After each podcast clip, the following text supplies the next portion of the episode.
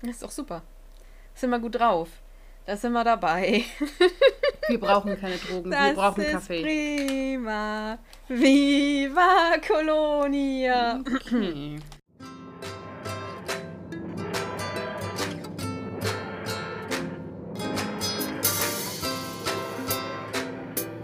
Hallo, hallo und herzlich willkommen, meine lieben Brilliant Companions, zu Brillant ein Dr. Who Podcast. Es ist wieder soweit, es ist wieder Freitag, es ist wieder dieses, dieser, diese Zeit, diese Zeit, wo sich Universum und alle Universen zentrieren und wir hier wieder zusammenkommen, um, um die wirklich wichtigen Dinge im Leben zu reden. Stella. Das war eine sehr verwirrende Anmoderation, ja. Ähm, ich trinke nebenbei meinen Kaffee, lasst euch davon nicht irritieren. Vielleicht klingt es hier auch ein bisschen anders, weil ich jetzt mal in einem anderen Raum sitze zum Aufnehmen. Lasst euch auch davon nicht verwirren. Und Prost. Prost. Ich trinke Akao. Von Natur aus wach. Maracuja Ingwer mit Guarana. Na dann, es wird eine schnelle Ja. Folge. Hm, unsicher. Sie Guarana, ich Kaffee, das wird was. ja. Das ist doch super. Sind wir gut drauf. Da sind wir dabei. Wir brauchen keine Drogen, wir Das brauchen ist Kaffee. prima. Viva Colonia. Okay. Vielleicht esse ich Ja. doch noch eine Praline. Sieht ganz Ja. gut aus. Vielleicht Zuckerschock hilft. Ähm, nee, aber wir reden heute über das Finale der dritten Staffel. Last of the Time Lords. Mhm. Der Zweiteil, oder beziehungsweise eigentlich Dreiteiler. Also ist Russell T. Davis sagt, es ist kein Dreiteiler. Also es sind Zweiteiler. Der sagt, das ist ein Dreite Zweiteiler. Okay, gut, dann, also das, dann ist es äh, der zweite Teil unserer, unseres, unseres Zweiteilers, der uns seit geraumer Zeit begleitet. Und erstmal räumen wir aber natürlich wie immer die TARDIS auf. Stella, gibt es was? Mm. Gut. Mein Hamster hat sich gerade aus seinem Rad rauskatapultiert. Das sieht immer, Sehe ich von hier. sowas sieht immer sehr witzig aus. Oh ja. Tiere sind sowieso großartig. Also, ich sag bei meinem Hamster immer, der ist, glaube ich, Sportler. Ähm, der ist ein bisschen, ja. Also, ich sage mal so, ich glaube, er ist eher so auf der aktiven Seite des Universums angesiedelt und nicht so auf der Geschicklichkeitsseite. Er fällt dann auch gerne öfter mal irgendwo runter. Oder er hat so einen Korkboden und dann hängt er sich da dran und lässt sich so schleudern. Ähm, das war am Anfang ein bisschen beängstigend, als ich das gesehen habe, aber inzwischen bin ich es gewohnt. Jetzt Naja. weißt du, dass er sich dabei nicht den Hals bricht. Ja, ja, genau. Ich habe so manch, ich hab manchmal so das Gefühl, er kann es nicht einschätzen, aber ich sag mal so, ich kann es ihm ja nicht verbieten. Nee. So. Er macht das halt. Ja, genau. Also dann gibt es tatsächlich nichts aufzuräumen, weil ich habe tatsächlich auch nichts. Nee, die letzte Folge ist ja auch erst Freitag rausgekommen und so. Gib den Leuten mal ein bisschen. Ja, ja, stimmt. Stimmt. Aber Leute, worauf ich nochmal hinweisen möchte, ist unser äh, Gewinnspiel, was immer noch läuft. Ihr müsst uns Texte schicken. Gewinne, gewinne, gewinne, gewinne. Geschichten. Geschichten schicken, bitte. Genau, ihr habt Ähm, ab, wenn ihr diese Folge hört, zwei Wochen bis zur nächsten Special-Finale Folge. Das heißt, ihr habt zehn Tage, bis ihr uns die Dinge schickt. Das ist dann äh, der Mittwoch in, also quasi nicht der nächste, sondern der übernächste Mittwoch für euch. Der 14. wäre das. Ja. Genau. Also bis zum 14.07. bitte nochmal uns gerne eure kreativen Texte zur dritten Staffel schicken. Oder einlesen. Oder was auch immer ihr gerne machen möchtet. Ja. Ansonsten würde ich jetzt mal ganz schnieke mit der Zusammenfassung anfangen. Macht das, dann nehme ich mir doch noch eine Praline hier raus. Die sind sehr lecker, das ist nicht gut. Ich sollte sie woanders hinstellen. Okay. Also, Zusammenfassung von Last of the Time Lords. Ein Jahr nach der Machtübernahme durch den Master und seinen Toclefane ist die Erde von außen absolut abgeschirmt. Die Menschen versehen Sklavendienste und der Master residiert auf der Valiant. Dort hält er den gealterten Doktor wie ein Haustier und die Familie Jones als Dienstboten und Captain Jack in Ketten gelegt. Martha war mit dem Schutz der Tadesschlüssel auf der Erde unterwegs. Jetzt trifft sie praktisch wieder ähm, in Großbritannien ein, wo sie von einem jungen Widerstandskämpfer ähm, namens Thomas Kämpfer. Milligan erwartet wird. Also Kämpfer? Vielleicht ist er auch Widerstandscamper. Das ist dann, ja, dass er immer bei Wind und Regen draußen outdoor wohnt. Aber ich glaube, er ist mhm. vor allem ein Widerstandskämpfer. Ja, also Widerstandskämpfer Thomas Milligan. Der sammelt sie ein. Äh, und mit ihm geht sie dann zur Wissenschaftlerin Professor Dot, Dot, Docherty. Doherty? Doherty, glaube ich. Doherty, ja. Auf der Valiant treibt der Master inzwischen seine derben Scherze. Der Doktor gibt unterdessen Francine ein geheimes Zeichen mit dem Finger. Das tragen die dann weiter, bis es Jack erreicht. Und daraufhin gibt es dann auf der Valiant eine Revolte, um den Doktor in den Besitz des Laser Screwdrivers zu bringen. Das scheitert allerdings und der Master hat alles sehr schnell wieder im Griff, weil er den Screwdriver so eingestellt hat, dass er nur auf ihn reagiert. Martha ist jetzt mit Thomas bei Professor Doherty. Äh, dort empfangen sie alte Monitore, Fernsehen gibt es nicht mehr, eine Transmission des Masters kommt durch, der sie zuhören, der sie direkt, also der spricht sie sozusagen direkt an. Dann stellt Professor Doherty fest, dass das Archangel System oder Archangel Network eigentlich der Schwachpunkt des Masters ist. Sie erfahren weiterhin, dass es, bei den, dass es sich bei den Toclefane um die Menschen aus der Zukunft handelt. Ähm, und das wissen wir, weil der Master das parallel berichtet, wie er eben nach Utopia äh, gereist ist und da die Dunkelheit und die Kälte gesehen hat und die Menschen, die sich irgendwie zu Kannibalen entwickelt haben und daraus haben sich dann die Toclefane entwickelt.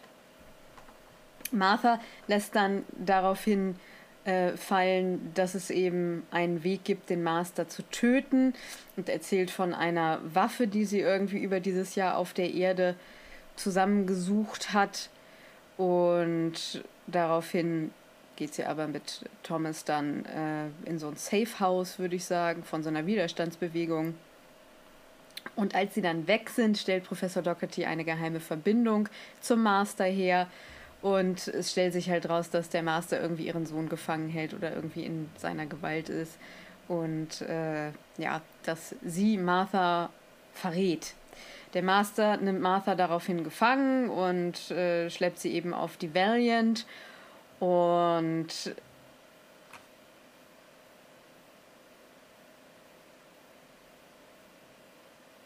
er leitet dann den Countdown auf, äh, ein, um das Universum in Brand zu setzen. Ähm, die Toclefane beziehen dann ebenfalls Stellung. Und Martha erklärt dann, dass sie von Anfang an gewusst habe, dass Doherty eben äh, beeinflusst ist und das weitererzählen wird äh, und dass äh, der Master sie zur rechten Zeit auf das Schiff gebracht hat. Was sie eben wirklich getan hat, als sie um die Erde gereist ist, äh, sie hat eben eine Geschichte erzählt äh, über den Doktor, keine Waffen oder so äh, weitergetragen hat oder gesucht hat. Sie hat eben immer nur dieses Wort des Doktors weitererzählt. Ähm, und in dem Moment, als der Countdown auf Null ist, denken dann alle Menschen auf der Erde dieses eine Wort, eben Doktor. Der Käfig beginnt äh, zu glühen an und der Doktor wird wieder normal. Also jung, ähm, und fäng, die fangen dann natürlich da an. Es gibt dann eine riesen Auseinandersetzung und der Master wird schließlich von Lucy erschossen und stirbt in den Armen des Doktors und daraufhin verbrennen dann die drei den Körper des Masters. Übrig bleibt allerdings ein Ring, der am Ende der Folge von irgendwem gefunden wird. Wir wissen nicht von wem. Jack lehnt es daraufhin ab, mit dem Doktor weil, also zu reisen, obwohl der Doktor das anbietet. Ähm, er möchte gerne nach Torchwood zurück und Martha entscheidet sich letztendlich am Ende der Folge auch dagegen, mit dem Doktor weiterzureisen. Und so ist der Doktor wieder allein unterwegs und als letztes Bild sehen wir, wie ein Schiff namens Titanic in die TARDIS reinfährt. Und das ist die Zusammenfassung dieser Folge. Ich finde es sehr schön, wie du am Anfang sehr detailliert erzählt hast. Und je weiter die Folge fortschreitet, desto gröber werden deine Absätze. Ja, ja du musst auch, also weil ich habe am Anfang halt echt versucht, so ein bisschen detaillierter zu sein. Aber irgendwann, also es passiert äh, ziemlich viel an äh, Dialog und Action und so und das hat halt keine Chance mehr. Sonst hätte ich hier irgendwie eine halbe Stunde erzählt, was ja auch langweilig ist. Ihr Lieben, nach der Zusammenfassung kommt wie immer für euch heute wieder die Königin der Hintergrundinfos. Bitteschön. Danke, danke. Ähm, so, das erste wäre, dass ähm, die Erde mit dem Titel Sol 3 oder Sol 3 angesprochen wird. Ganz am Anfang wird nämlich gesagt, oh, die Erde ist halt eben ähm, gesperrt und es wird ähm, außerirdischen Lebensformen oder für uns außerirdische Lebensformen empfohlen, da einen großen Bogen drum zu machen und es wird davon ausgegangen, dass die Erde ein nicht rettbarer Planet ist quasi, also dass äh, die, die Menschheit auch dem Untergang gewahrt, äh, geweiht. geweiht ist. Genau, das war das Wort. Genau, und Zoll 3 ist eben eine Bezeichnung, die aus The Deadly Assassin kommt, weil das äh, der dritte Planet vom Planeten Sol aus äh, gerechnet, wenn ich das richtig verstehe. Dann ähm, ist es so, dass es die zweite, das zweite Finale ist, das aufeinander, wo die Finales aufeinander folgt, die damit enden, dass der Doktor das Wörtchen What am Ende der Folge sagt. Ja, ist eine sehr schöne Szene. Dann ist es so, dass ähm, es eben zwei Directors gibt zu dieser Folge, nämlich sowohl Colin Thiggy wie auch Graham Harper. Und im Audiokommentar wird eben gesagt, dass ähm, Colin wohl ein ähm, Unfall, also sich eine Verletzung zugezogen hat, als er die Treppen runtergefallen ist. Oh. Äh, während einer ähm, und dass dann einige der ähm, Szenen quasi mit Martha dann bei Graham Harper quasi zu Ende regiert wurden. Mhm. Dann ist es so, dass diese Folge in zwei Versionen existiert. Also es gibt eben eine ja, Extended Version, eine Full-Length Version mit äh, 47 Minuten und eben eine gekürzte Version. In der gekürzten Version fehlt dieser Anfang, über den ich gerade geredet habe. Also dieses Ganze, die Erde ist jetzt gesperrt und soll gemieden werden. Die Szene mit dem Master, wo er den Doktor in einem Rollstuhl durch The Valiant fährt und zu I Can't Decide von den Scissor Sisters singt.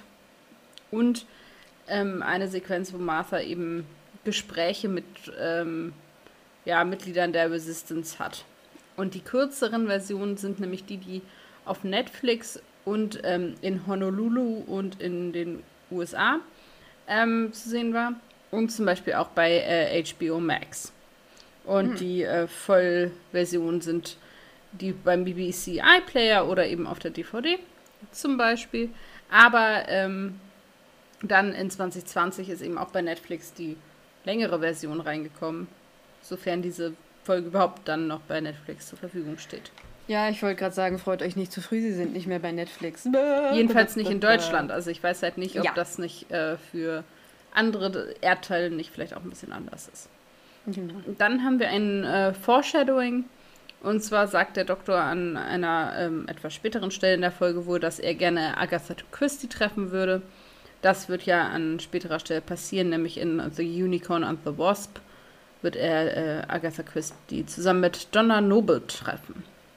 Und das Lied I Can't Decide von den Scissor Sisters hatte nach dieser Folge ein Tief in der Beliebtheit tatsächlich.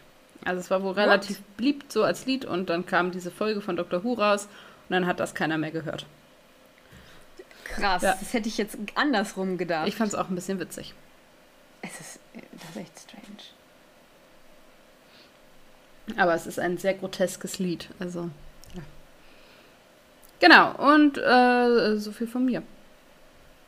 Cool. Schön. Das war doch alles sehr komprimiert.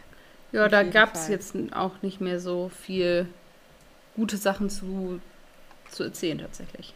Aber ich finde diese Collage, da kann man, das ist glaube ich ein ganz guter Übergang zur Story. Ich finde diese Collage halt, sie ist makaber, sie ist richtig, richtig cool. Ist eine meiner liebsten Szenen in der ganzen Folge. Ich weiß nicht, wie es bei dir aussieht, aber. Ja, also wie ja bereits an äh, verschiedenen Stellen erwähnt, äh, ist diese Folge eine, mit der ich doch eine sehr eigene Beziehung habe. Vor allem diese Szene, weil das eine der Szenen ist, die ich in meiner Masterarbeit bis ins Detail auseinandergenommen habe, so dass ich sowohl dieses Lied von den Scissor Sisters sehr gut kenne, wie aber auch diese ganze Szene, weil ich eben jedes Frame davon einzeln auseinandergenommen habe und dementsprechend äh, sie auch nicht mehr so ganz sehen kann, aber es hat ja auch einen Grund, warum ich die ausgesucht habe. Genau. Ja, also ich finde diese Folge hat ich finde die Folge hat einen ganz großen Schwachpunkt. Und zwar diese diese Erhebung des Doktors zu fast einer gottgleichen Figur.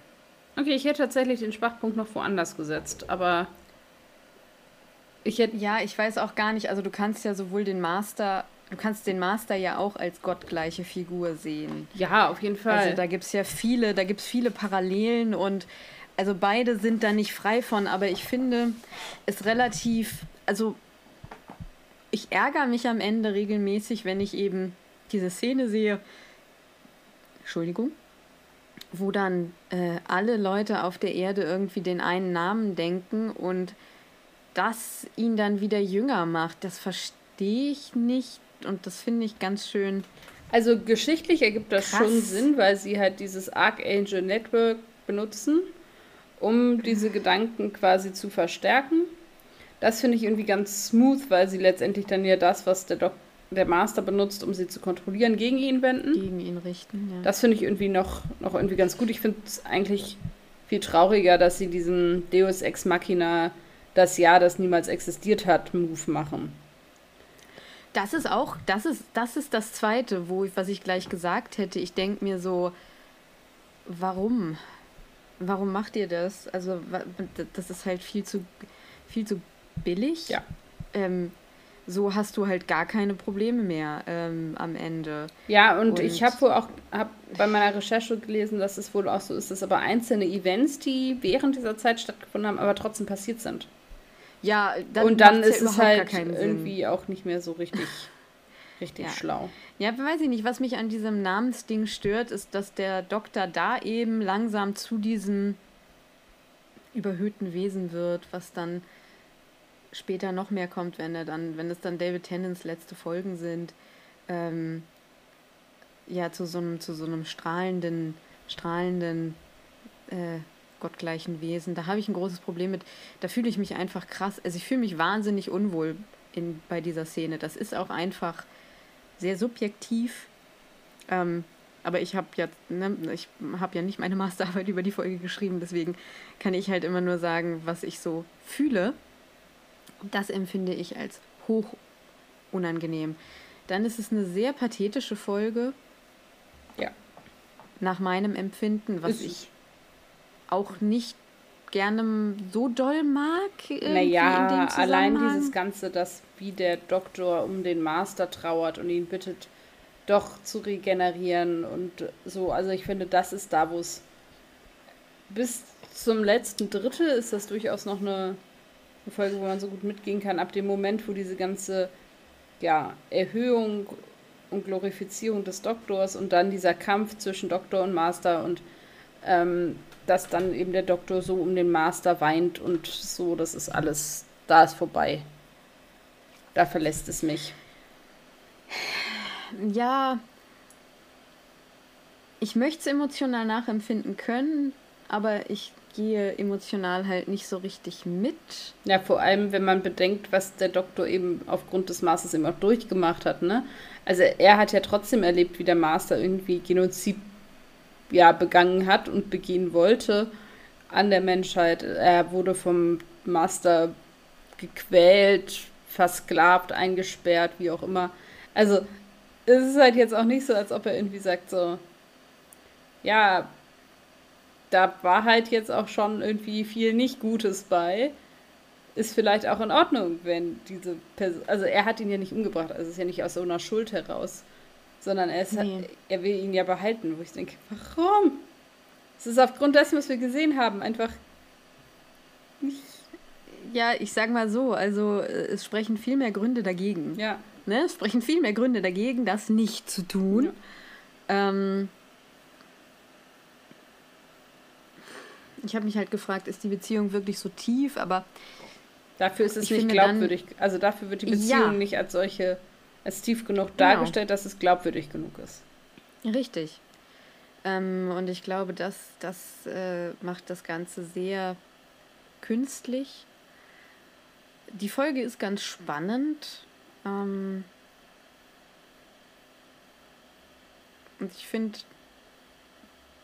ja, ja, es ist, ich weiß gar nicht, ob es ein gutes Staffelfinale ist.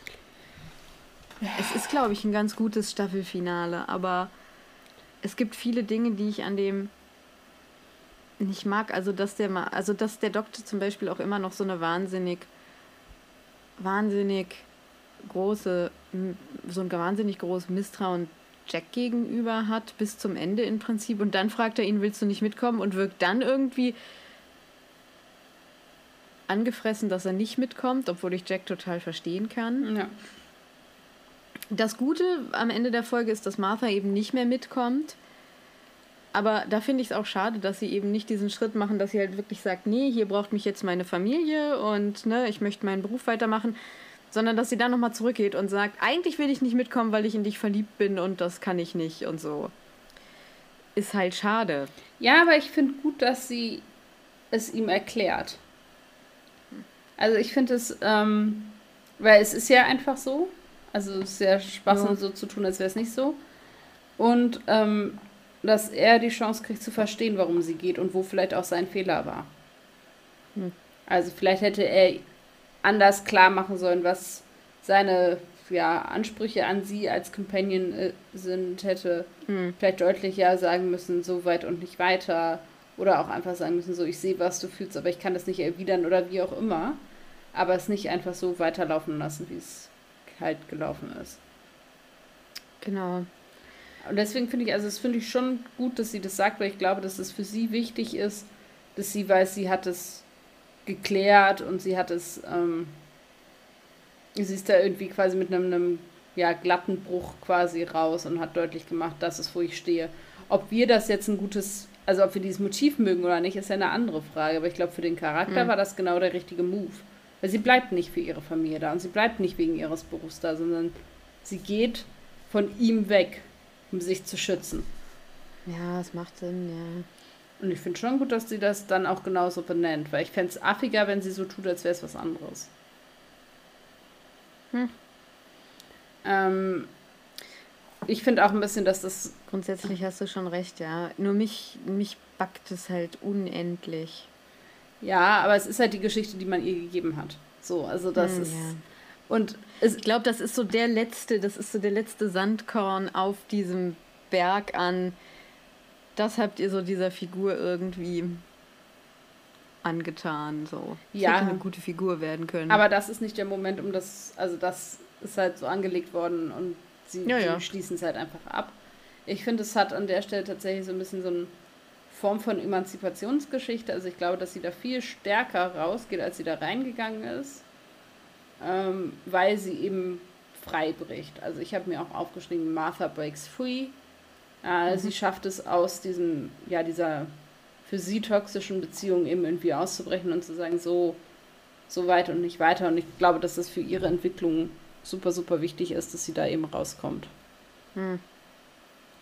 Ähm, zu dieser ja, Erhöhung des Doktors, da das ist auch keine Frage von großer Interpretation oder so. Das ist ganz klar die, ich würde sagen, bis dahin Folge mit der größten und stärksten religiösen Bildsprache und Motivik ähm, seit Wiederbelebung der Sendung. Also mhm. auch im Vergleich zu The Satan Pit oder so ist es trotzdem noch ähm, in ganz, ganz vielen Dingen drin. Beim an manchen Stellen eben subtiler und an manchen eben so offensiv. Und ich glaube, das ist auch das, was an der Stelle eben auch so stört, dass es eben nicht irgendwie so ein bisschen Subtext ist, sondern also das merkt auch der letzte Mensch irgendwie, der das guckt, dass da irgendwie, sofern man irgendwie religiöse Symbolik erkennt natürlich, aber ja. also das ist sehr, sehr in your face. Ja, das geht ja so weit, dass er dann auch die Arme so ausstreckt und das ja aber wenn man das da mal anhält, ne, auch so eine ja, Kruzifixform irgendwie hat, ähm, plus irgendwie Heiligenschein, eine, eine räumliche Erhöhung und eben dann auch dieses Ja, trotz allem, was du mir irgendwie angetan hast, vergebe ich dir und all sowas. Mhm. Ja, und das, das vergeben können, finde ich ein ganz schönes Motiv. Ähm, ja, aber das kommt halt, also aus der Sicht der religiösen Motive kommt das ja? halt obendrauf. Also das ist halt so, Richtig, ne, das ist genau. eben auch ein ganz bestimmtes Absolut.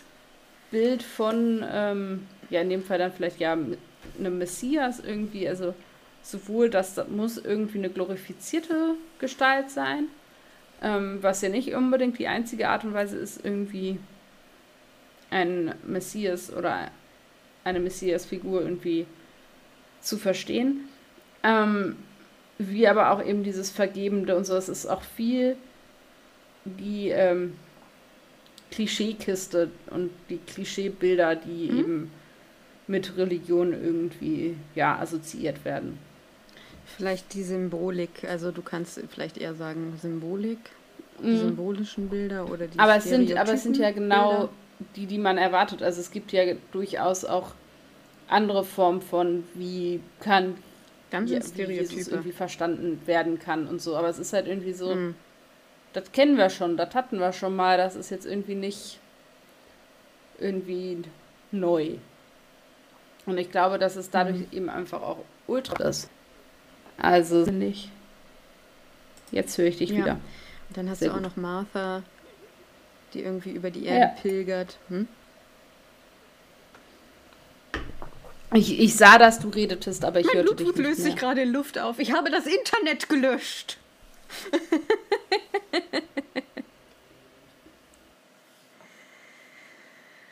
ja. Ähm, und Martha pilgert ja auch für ihn über die Erde, ne? Also das hattest du mir mal erzählt, deswegen bin ich da so vorsichtig mit. Ähm, ja, sie ist ganz... Dass da so eine Jünger Ja, ja, sie ist ganz äh, klar äh, sein Apostel. Ist. Ähm, diese Folge stellt quasi das Ende ihrer Apostelkarriere dar. Also ähm, auch auf der Ebene, sie geht eben, ne, wandert um die Erde, verbreitet sein Evangelium, verbreitet seinen Namen und nur dadurch kann irgendwie Erlösung erlangt werden. Also da brauchst du irgendwie nicht weit gucken. Ähm, ich finde dafür aber ganz schön, es ist eben sowohl eine Frau als auch eine ähm, Person of Color, also durchaus auch da tatsächlich auch so ein bisschen, ja, wenigstens im Ansatz ungewohnte Bilder, das finde ich ganz schön. Auch bei Jesus waren Frauen Apostel, auch wenn man das jetzt oft so nicht mehr sieht, weil sie dann in der Zwischenzeit irgendwann mal rausgetilgt wurden. Aber mhm. ähm, das finde ich sehr schön. Also wahrscheinlich sahen die Frauenapostel auch eher aus wie Martha als äh, wie unsere Toastbrotscheiben. Ähm, wenn wir das mal ehrlich betrachten. Das finde ich ganz schön, ähm, dass da so ein bisschen, ne, das so ein bisschen subversiv ist. Aber es ist halt auch ganz, ne, ne, ne nicht viel zu deutende irgendwie Motivik. Und dann, sie predigt ja auch den Menschen eine ganz bestimmte Geschichte und immer wieder und immer wieder. Mhm. Also, ja. Ja, es ist. Da geht irgendwie, kann man nichts gegen sagen. Auch dieses, dieser Moment, wo sie alle eben diesen, dieses Wort denken und alle sehr auch in den Himmel gucken, das ist sehr repetitiv, das ist halt sehr, sehr gebetsartig. Ähm, mhm. das, die Musik dazu und alles, was da irgendwie ja filmsprachlich irgendwie mit beigetragen wird, das ist halt mehr kannst du, also das lässt sich ja zum Beispiel mit so einem Mantra, was ja auch durchaus ähm, aus so einem religiösen Kontext rauskommt, ja auch vergleichen zum Beispiel. Ne? Also Mantras ja. werden ja oft in, in verschiedenen, also dann eben anderen, oft eher, ja, vielleicht fernöstlichen Religionen oder so genutzt, um eben einen höheren Bewusstseinsstatus zu erreichen, beziehungsweise eben um den Geist auf was Bestimmtes einzustimmen und ähnlich ist es ja hier auch. Hm. Ja, also es ist. Ja. Ja. Absolut. Ähm, dann hast, bist du da so ein bisschen eben in der Erzählung ist es in so einem Nebensatz angeklungen, was, was ich aber ganz spannend finde, ist halt, ähm, dass hier aufgelöst wird, warum die TARDIS eine Paradox-Maschine sein muss und was das eigentlich mhm. macht. Und ähm, das große Paradoxon ja, die, oder Paradoxon dieser Folge ja ist, dass die Menschen der Zukunft, die Menschen aus der Vergangenheit ähm, töten und damit okay. ja eigentlich ihre eigene Existenz ähm, auflösen, weil dann würde es sie ja nicht geben, wenn ihre Vorfahren von ihnen getötet wurden. Und um genau. dieses äh, Paradoxon aufrechterhalten zu können, äh, wurde die TARDIS quasi manipuliert. Gebutschert. Und ähm, ja, das äh, nur nochmal, um das nochmal benannt zu haben, das ist halt auch nochmal so ein, ja, eine Denkschlaufe, die man bei dieser Folge echt nicht vergessen darf. Ähm, die natürlich letztendlich nicht möglich ist. Aber dem Ganzen, diesem, dieser Grausamkeit des Masters, finde ich, nochmal einen ganz anderen Beigeschmack gibt. Ja, und das wäre sowas, wo ich glaube ich, also wie findest du, das ist nämlich so der Punkt, also folgendes, ich sag ja immer, dass John Sims Master so mein nicht so geliebter Modern Who Master ist. Und jetzt ist so ein bisschen der Punkt, wo ich, äh, wo er mir zu, ich weiß nicht, zu wenig also zu ein bisschen, ich weiß gar nicht, gar nicht wie ich es formulieren soll. Da wird er mir zu manisch. Ähm ja, das ist ja das, was ich an ihm gerade auch mag, dass er mhm. eben, also viel mehr Badass kannst du nicht sein, finde ich. Das ist, finde ich, schon so ziemlich der ultimative Bösewicht. Ähm, mhm. Ich finde das halt eigentlich, also von der, ja, was heißt Intelligenz und Raffinesse her ja schon der nutzt halt die Ressourcen, die er hat, unglaublich gut. Ja, absolut. Da kannst du halt nichts sagen. Ähm, ja, er hat irgendwie nur zwei Zeitpunkte, zwischen denen er sich bewegen kann. Und die verbindet er auf eine ultimativ bösartige, zerstörerische, ja, perverse Art und Weise.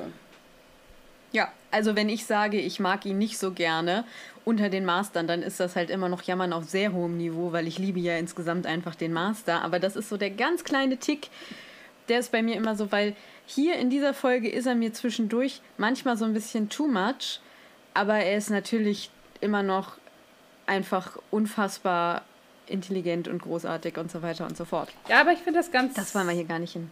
Ich finde das ganz geil. Ich verstehe halt nur nicht, warum der Doktor ihn trotzdem noch so toll findet. Also ich fände es halt eigentlich angenehmer, wenn er sagen würde, okay, du hast mich das einfach ist, verloren, so irgendwie. Das ist einfach, das ist einfach Liebe, Stella. Das ist einfach Nein, Liebe. Das ist halt auch Blödsinn.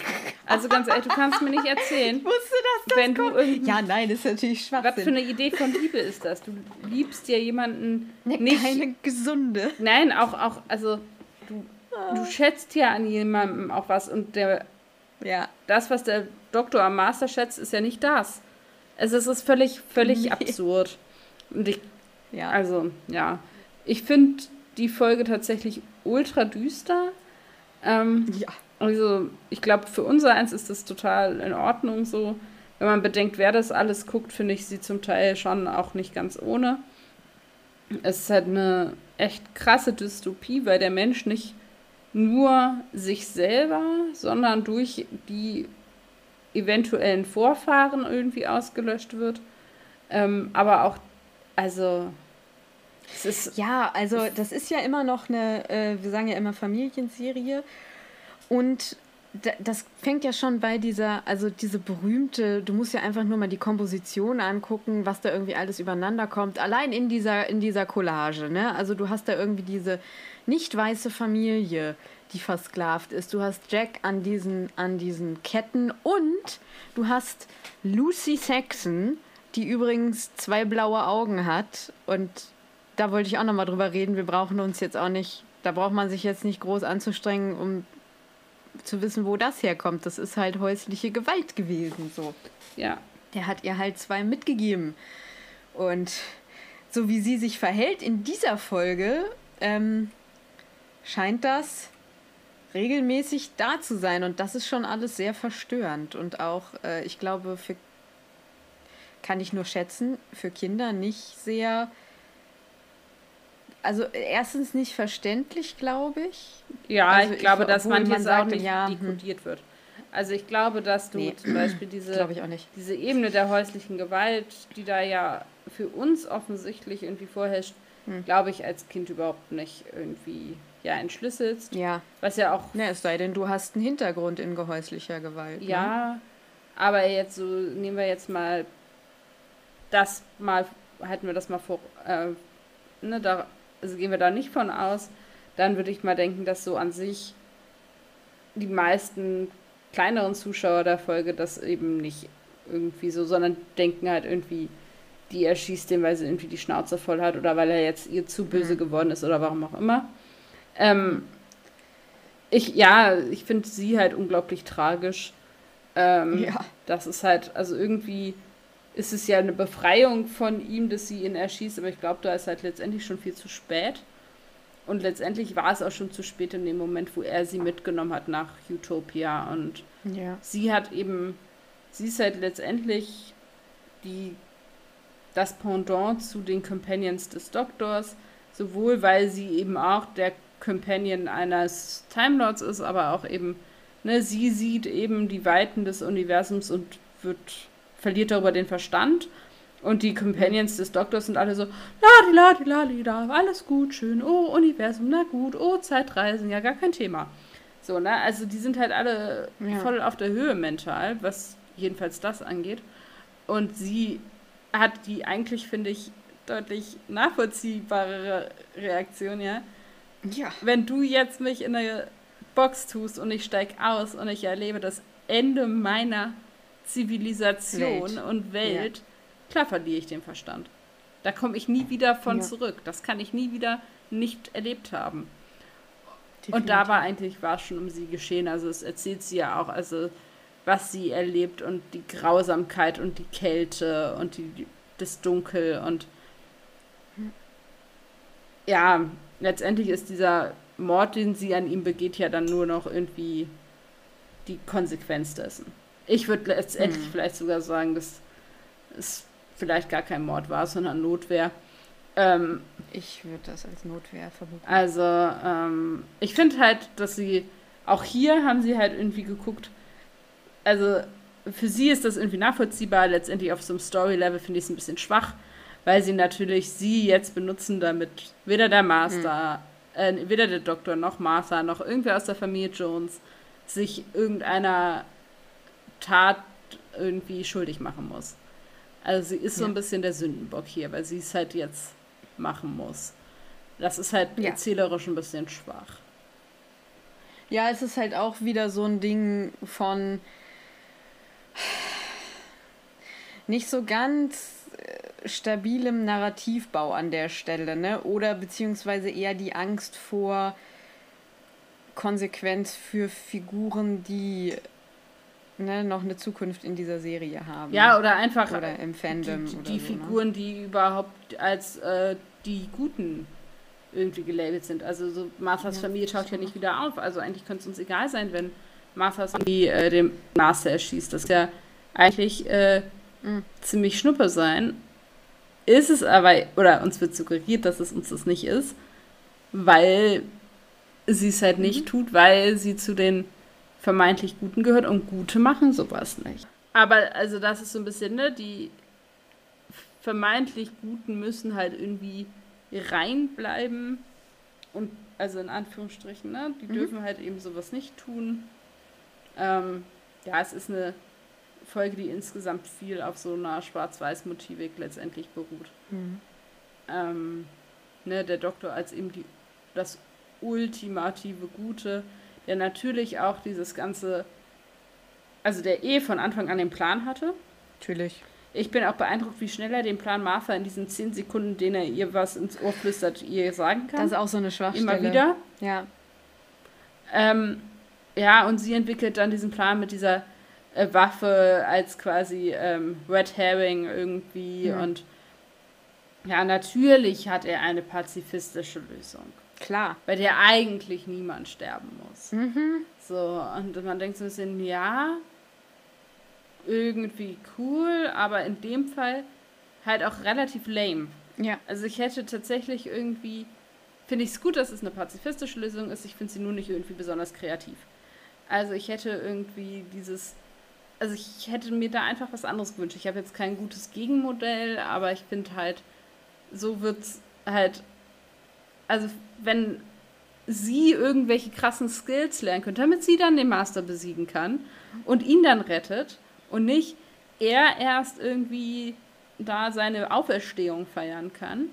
Ähm, das kommt ja auch noch dazu, von wegen der ganzen Motivik und so. Ne? Mhm. Also er ist ja eigentlich quasi tot, weil er ist machtlos und klein und wurde all seiner Kräfte beraubt und dann steht er wieder auf mhm. als etwas Größeres und Stärkeres, weil danach kann ihm ja der Master auch nichts mehr anhaben. Jesus. Also, ne? Jesus lebt. Ach nee, das, das Elvis, hätte man ne? auch. Ja, beide. Ähm, wer weiß, Jesus rettet.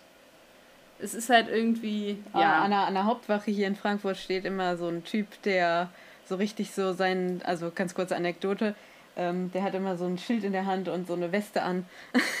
und da steht irgendwie, sind so überall so, Jesus rettet Badges drauf und der äh, erzählt da immer sehr laut von Jesus. Prinzipiell habe ich da ja auch überhaupt nichts gegen, solange man nicht meint, dass man andere Leute dazu zwingen müsste, das auch so zu sehen. Ähm, in gewissen Zügen gehe ich da ja durchaus auch mit. Aber an dieser Stelle ist es halt irgendwie einfach der einfache Weg da raus.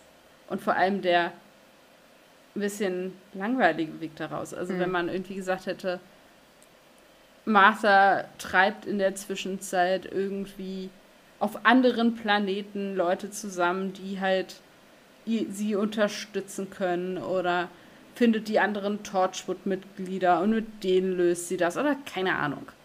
Ja, dass sie irgendwie ein Team zusammenstellen und damit den Master irgendwie überwältigen und dann den Doktor retten oder so. Mhm. Ja, damit hätte man vielleicht noch anders arbeiten können. Ja. Und dann finde ich noch, ähm, dann gibt es ja auch so ein bisschen so, ein, so eine Auf, keine direkte Auflösung, aber nochmal so ein Hint darauf, dass Jack ja wahrscheinlich wirklich das Face of Bo ist. Okay, du machst es jetzt auf. Das ist mein letzter Punkt, okay. den ich quasi habe, bevor es zu dem, was ich mitgenommen habe, genau. geht. Ähm, genauso. Ähm, ja, das finde ich halt eigentlich tatsächlich irgendwie einen coolen Moment der Folge, ja. weil das auch so ein bisschen, ja, letztendlich irgendwie offen gelassen wird oder auch nicht. Ich persönlich gehe davon aus, dass er es ist. Ja. Ähm, es wurde weder hundertprozentig verneint, noch wurde es hundertprozentig bestätigt. Also, das haben sie, glaube ich, auch sehr mit Absicht weder in die eine noch in die andere Richtung irgendwie beantwortet, weil letztendlich macht es, glaube ich, auch den äh, Schreiberlingen und den ProduzentInnen Spaß, da auch einfach ein bisschen die Fan-Theorien vor sich hin laufen zu lassen. Natürlich. Ähm, ich fände es einfach an sich eine schöne Idee, dass eben Jack letztendlich den Doktor in seinen verschiedenen, also der Doktor Jack in seinen verschiedenen Lebensformen, Lebensphasen irgendwie erlebt hat und letztendlich ja auch derjenige war, der bei seinem Tod dabei war und so. Das ist schon irgendwie schön. Ja, absolut. Sehe ich genauso. Außerdem würde das ja auch erklären, warum The Face of Bo wusste, dass der Doktor nicht alleine ist Richtig. und so. Also es würde halt auch offene Fragen, die halt da noch werden, halt letztendlich dann füllen. Es scheint fast so, als hätten sie das Drehbuch gelesen. Naja, aber es ist, wird halt auch gesagt, es kann halt auch nicht so sein, dementsprechend. Ja, natürlich, natürlich, natürlich. Absolut. Absolut. Was hast du denn mitgenommen aus der Folge? Also ich habe ähm, tatsächlich doch, weil ich diesen Vergebungspunkt relativ zentral fand und zwar nicht nur in Bezug auf den Master und den Doktor. Das kann man auch bei Martha und dem Doktor vielleicht sagen. Ähm, hallo, jetzt ist mein Bildschirm schwarz geworden, ähm, dass eigentlich das, die Fähigkeit vergeben zu können, ja, eine der, ich sag mal, wichtigsten ist, ähm, oder auch eine der besten, weil das ist halt, es ist nicht nur für dein Gegenüber angenehm. Ich glaube, es gibt dir auch eine gewisse Ruhe und weniger Stress im Leben, wenn du auch Dinge loslassen kannst und sagen mhm. kannst, mhm. okay, das ist jetzt in Ordnung gewesen und das ist jetzt auch mal abgehakt, das Ding. Nicht so pathetisch, mm. wie der Doktor das mit dem Master gemacht hat. Ja, ich würde und auch jetzt nicht für so gewisse Dinge.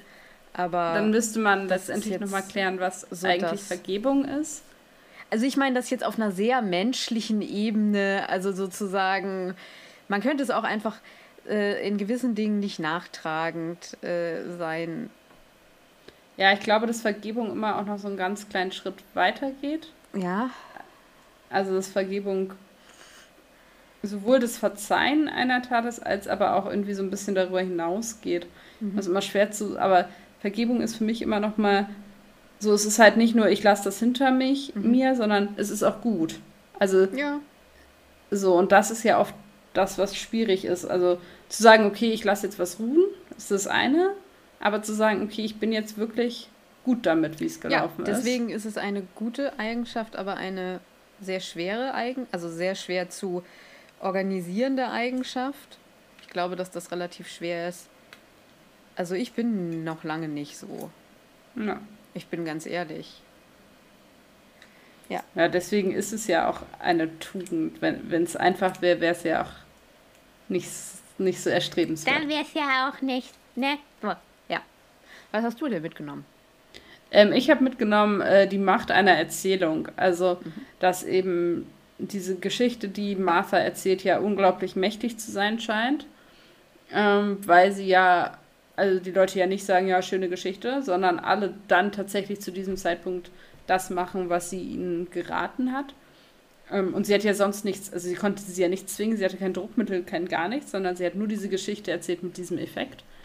Ähm, und das kann eben zum Guten wie zu, zum Bösen genutzt werden. Also die Erzählung, die der Master um sich gesponnen hat, hat ja auch Wirkung gezeigt. Mhm.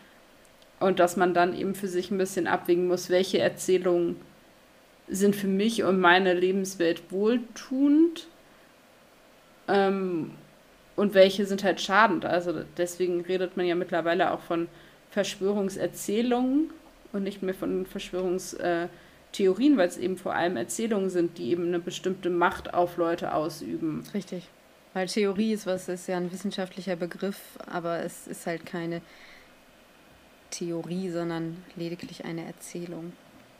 Genau, und dass man eben für sich eben auch entscheiden kann. Es gibt aber auch Erzählungen, die für mich eben heilsam und eben nicht schaden sind und für mich um meine Umwelt und die Welt, in der ich lebe. Ja. Und auch das soll Raum und Platz haben. Genau. Und das erinnert mich an diese Frage, die du mir mal gestellt hast. Ähm, ich weiß gar nicht, ob ich versuchen würde, mit nach Utopia zu kommen oder nicht, wo ich gesagt habe, das kommt halt irgendwie aufs Umfeld an. Ich glaube, das hat auch mit diesem seine eigene Geschichte sich darin wohlfühlen oder nicht. Na klar. Mhm. Na, und wie mächtig ist diese Geschichte von Utopia? Mhm. Also wie, wie sehr treibt die dich? Genau. Ich habe ein sehr, sehr langes Zitat mitgenommen. Ähm, weil ich diese Szene letztendlich so pathetisch wie sie ist, trotzdem sehr, sehr, sehr, sehr schön finde. Mhm. Und ich ähm, den Text auch irgendwie sehr schön finde. Das ist nämlich der Moment, wo äh, Martha wirklich Raum und Platz kriegt, ihre Geschichte mhm. zu erzählen.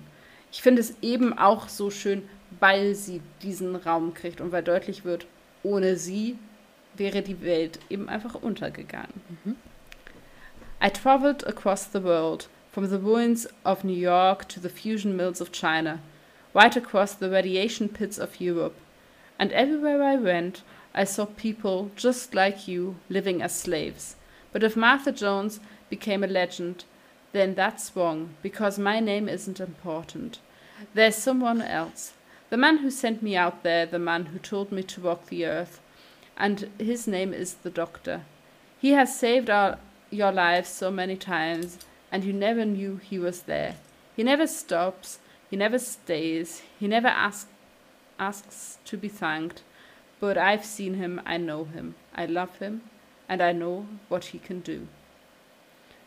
Also sie erzählt halt diese Geschichte quasi den Leuten, die sie, den, die sie trifft. Und es ist irgendwie, es ist sehr sie.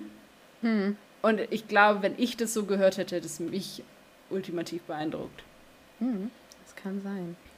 Mein Zitat ist ein sehr kurzes und zwar sind das die letzten, die letzten Worte des Masters und ich habe die genommen, weil ich das sehr, ja, das ist, äh, das ist eine totale Grauzone, es ist sehr ambivalent.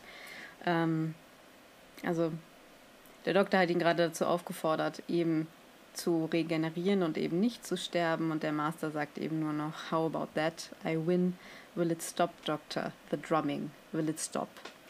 Und das ist natürlich sehr pathetisch und das ist natürlich auch irgendwie, da kriegt man dann, da fragt man sich dann, sollte man Mitleid mit so einer Figur haben? Natürlich nicht, aber trotzdem wird dann irgendwie daran erinnert, dass ultimativ auch immer noch wie, wie Trauma eine, eine, eine, eine Person verändert, so, weil das ist ja, der hat ja ein Trauma. Ja.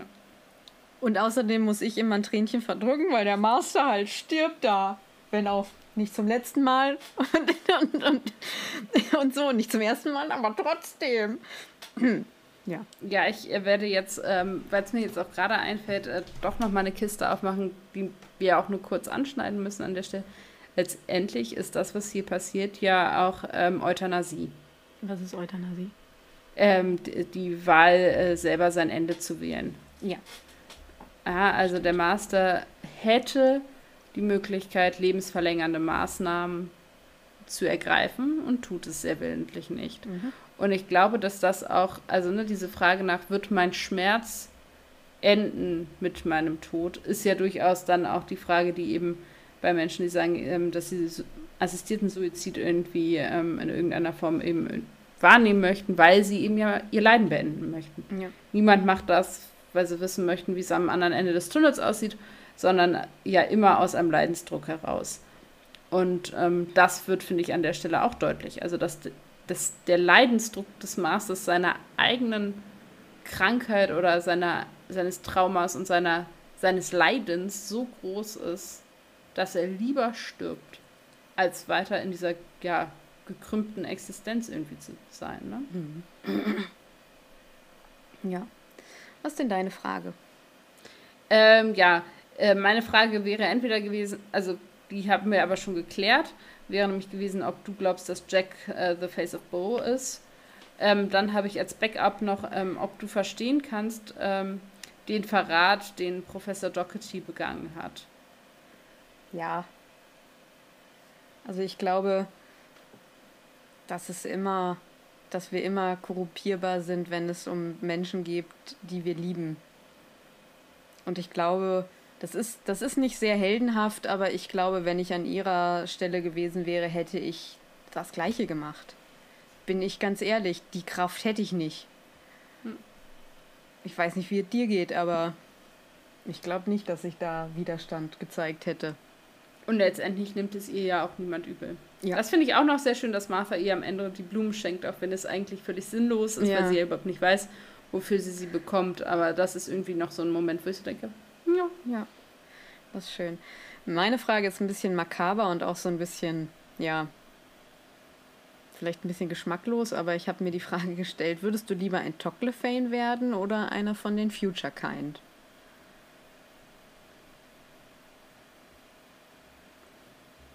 Ich glaube dann lieber Future Kind. Mhm. Weil in so einer kleinen Metalldose mit Spikes und dazu angehalten, meine eigenen Vorfahren aufzuschleißen. Ist nicht so attraktiv, ne? Finde ich irgendwie sehr uncool, obwohl Fliegen können natürlich schon geil ist. Hm. Ähm, und die Future Kind, davon wissen wir so wenig, dass ich mir noch einbilden kann, dass wenn sie nicht Menschen jagen, sie vielleicht gemütlich ums Lagerfeuer mit Gitarre sitzen Stimmt. und irgendwie Boyband-Lieder singen, weiß nicht. Mhm. Also da habe ich mehr Raum zu denken, dass die ja auch nur so jagen, wie sie es tun, weil sie einfach Hunger haben. Ja. Und da kann ich mir vorstellen, dass die vielleicht sind die ja auch einfach ganz flauschige Leute, wenn sie halt nur genug zu essen kriegen. Ja, genau. Wie Metal-Fans im Prinzip. Genau. Ja. Ja, genau. Ja, cool. Herrlich. War gar nicht so makaber. Ja. Gleich fällt sie mit dem Kopf auf ihre Tastatur. Ich musste, mich nur, eingeschlafen. ich musste mich nur mal strecken.